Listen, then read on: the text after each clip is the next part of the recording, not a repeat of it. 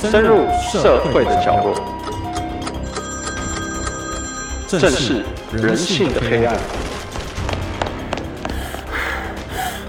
当我们走在社会线上，各位听众，大家好，欢迎收听由静好听与静周刊共同制作播出的节目《社会线上》，我是主持人小富。那今天来到节目要跟我们一起讨论案件的是我们静周刊的资深记者张富宣，请富宣先跟大家打个招呼。大家好，我是傅轩。那今天傅轩跟我们聊的呢，稍微年纪大一点的听众应该都会有印象。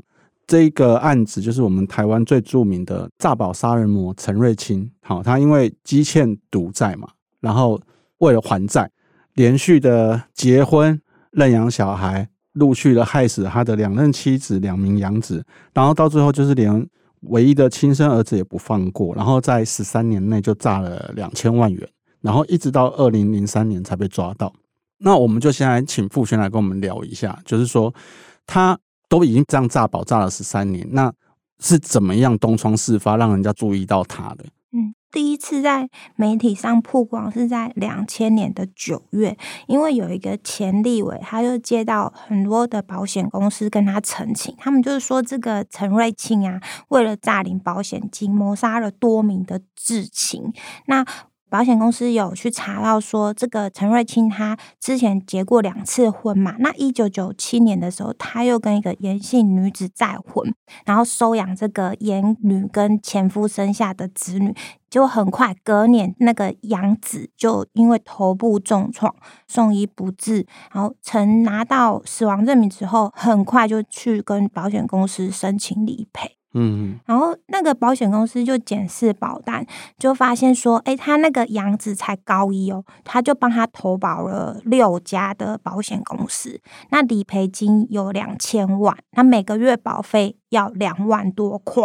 那当时这个在乡公所当雇员的陈瑞清薪水来讲呢，其实那个比例是很不合理的。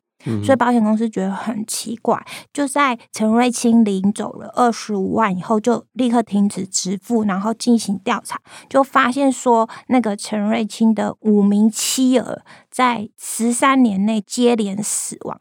陈瑞清的第一任妻子曾女，她就是在一九八五年的时候，她一开始遭家中脱落的吊扇砸伤住院，然后后来就是从病床上摔落身亡。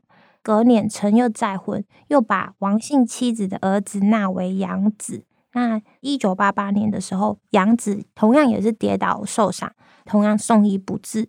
另外，陈瑞清的亲生儿子呢，他跟第二任的妻子也相继在一九九五还有一九九六年都是车祸死亡，都是头部重创，就是死因很相近。然后他已经领走快两千万的理赔金。嗯嗯嗯。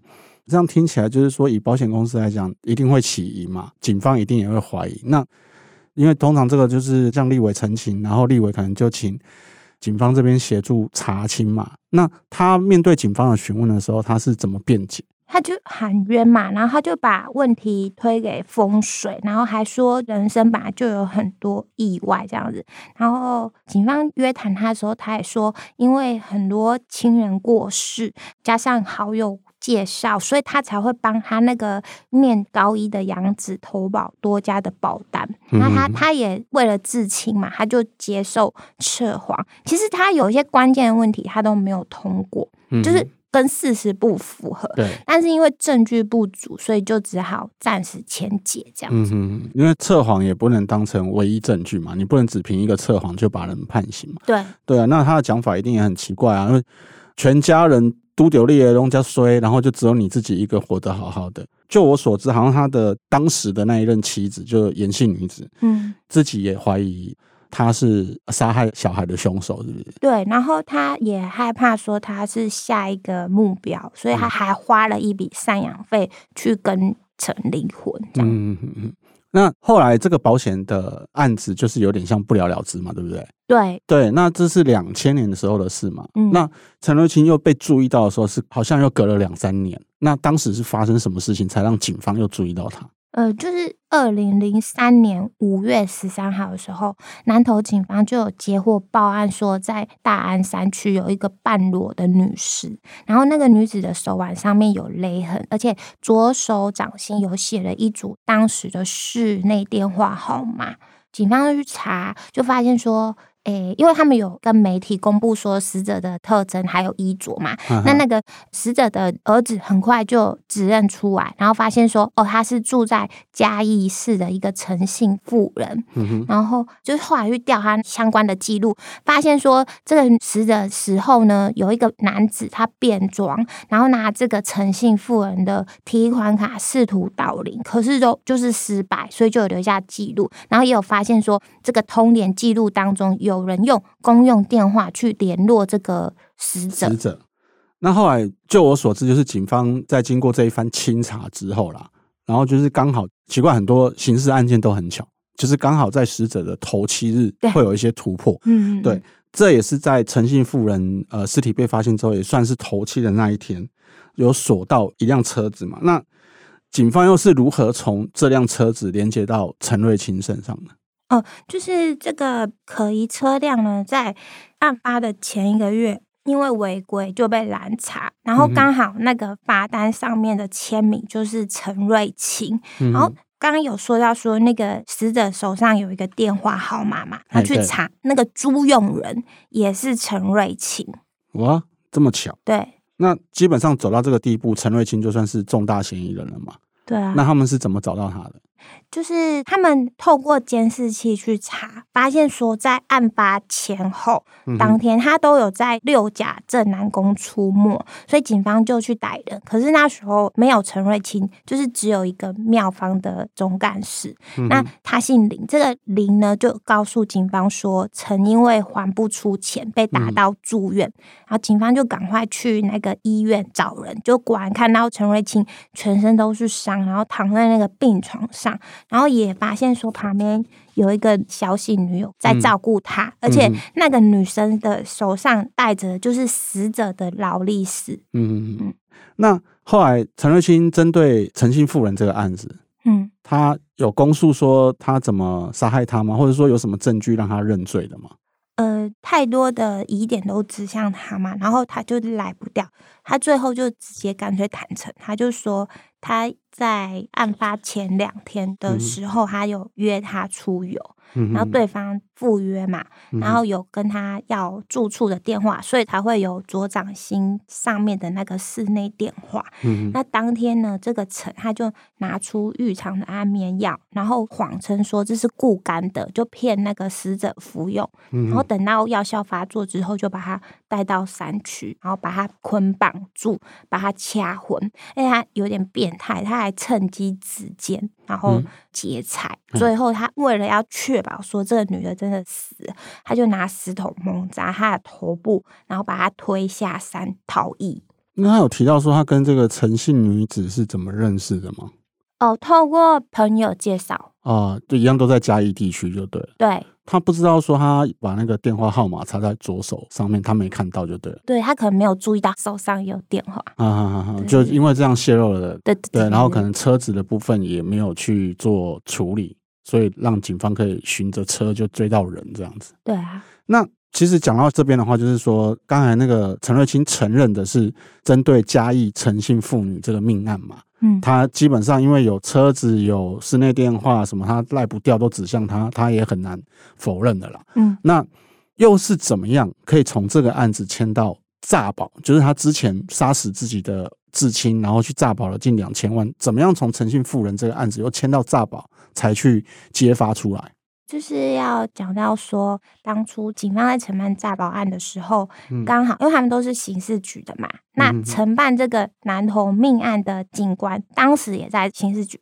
所以他就知道说有陈瑞清这个案子，他就马上通知当年承办的警官，嗯，然后他们就会马上到陈的住处去搜索嘛，就发现说，哎，他有很多的经书，然后发现他也有抄经的习惯，就觉得说啊，他应该是良心不安，所以就动之以情，劝他认罪，因为陈瑞清还有个女儿。嗯哼，他们就是用他的女儿去跟他讲，然后也有跟他说，他如果自首的话，可以减刑啊什么的。嗯、那一开始陈瑞清也是不理，还指那个警官的鼻子说他已经测谎，为什么还要怀疑他？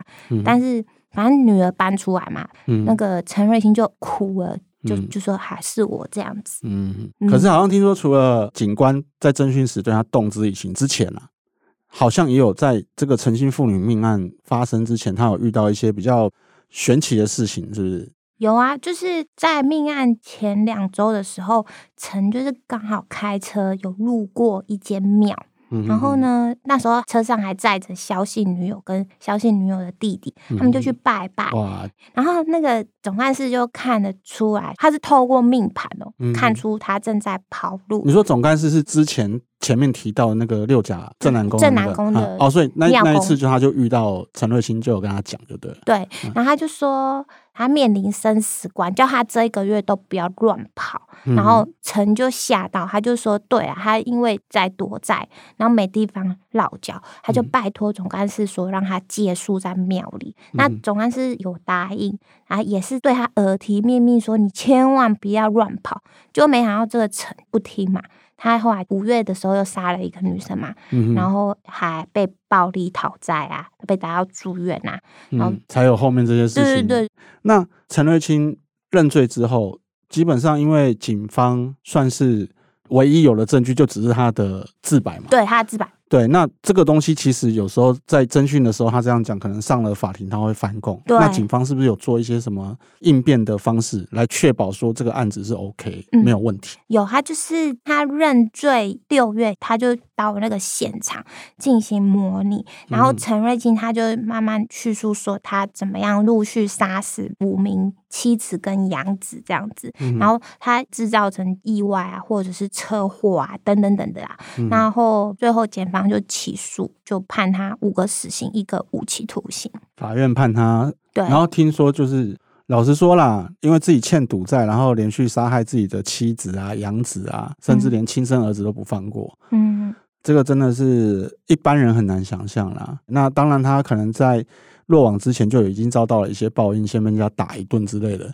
可是这种人也是不得善终啦，因为他死后好像也没有人要，是不是？对，因为其实他有签那个器官捐赠同意书，可是没有一个医院要接受，嗯、也没有家属愿意去认识，所以现在他的遗体还放在殡仪馆冰柜里面。现在还在？还在啊。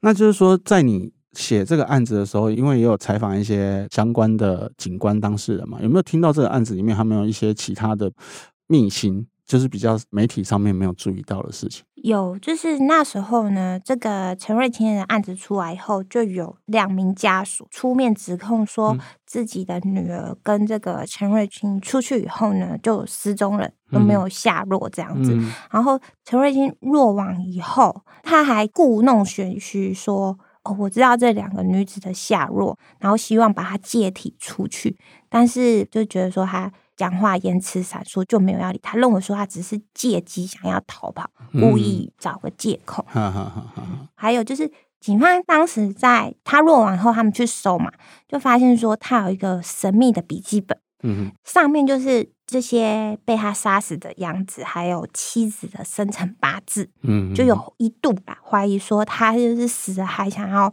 用他们的生辰八字去找六合彩名牌，然后就觉得说他这个人比禽兽还不如这样子。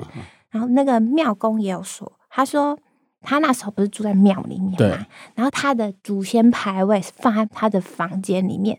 他说看到那个香灰上面有数字，嗯、他就怀疑说这个陈瑞清可能真是太执着于赌博，也从那个香灰里面想要找出一些名牌什么的。哦对啊，就是有时候大家开玩笑讲说，对不对？小赌怡情，大赌兴家。其实赌博这件事情，一旦沉迷的时候，真的是下场都不会很好啦。因为毕竟人家也讲十赌九输。那只是说像陈瑞清这样子，为了赌债，变成一个连妻子、小孩，甚至亲生的，都为了诈保险金这样子害死他们的。那我们还是希望说，这种案子不要再发生，一定是最好的。还是请大家不要沉迷于赌博。好，那今天我们就谢谢傅轩谢谢。好，也谢谢大家的收听。有兴趣了解更多社会案件的听众，欢迎锁定由静好听与静周刊共同制作播出的《社会线上》，我们下次见，拜拜。想听爱听，就在静好听。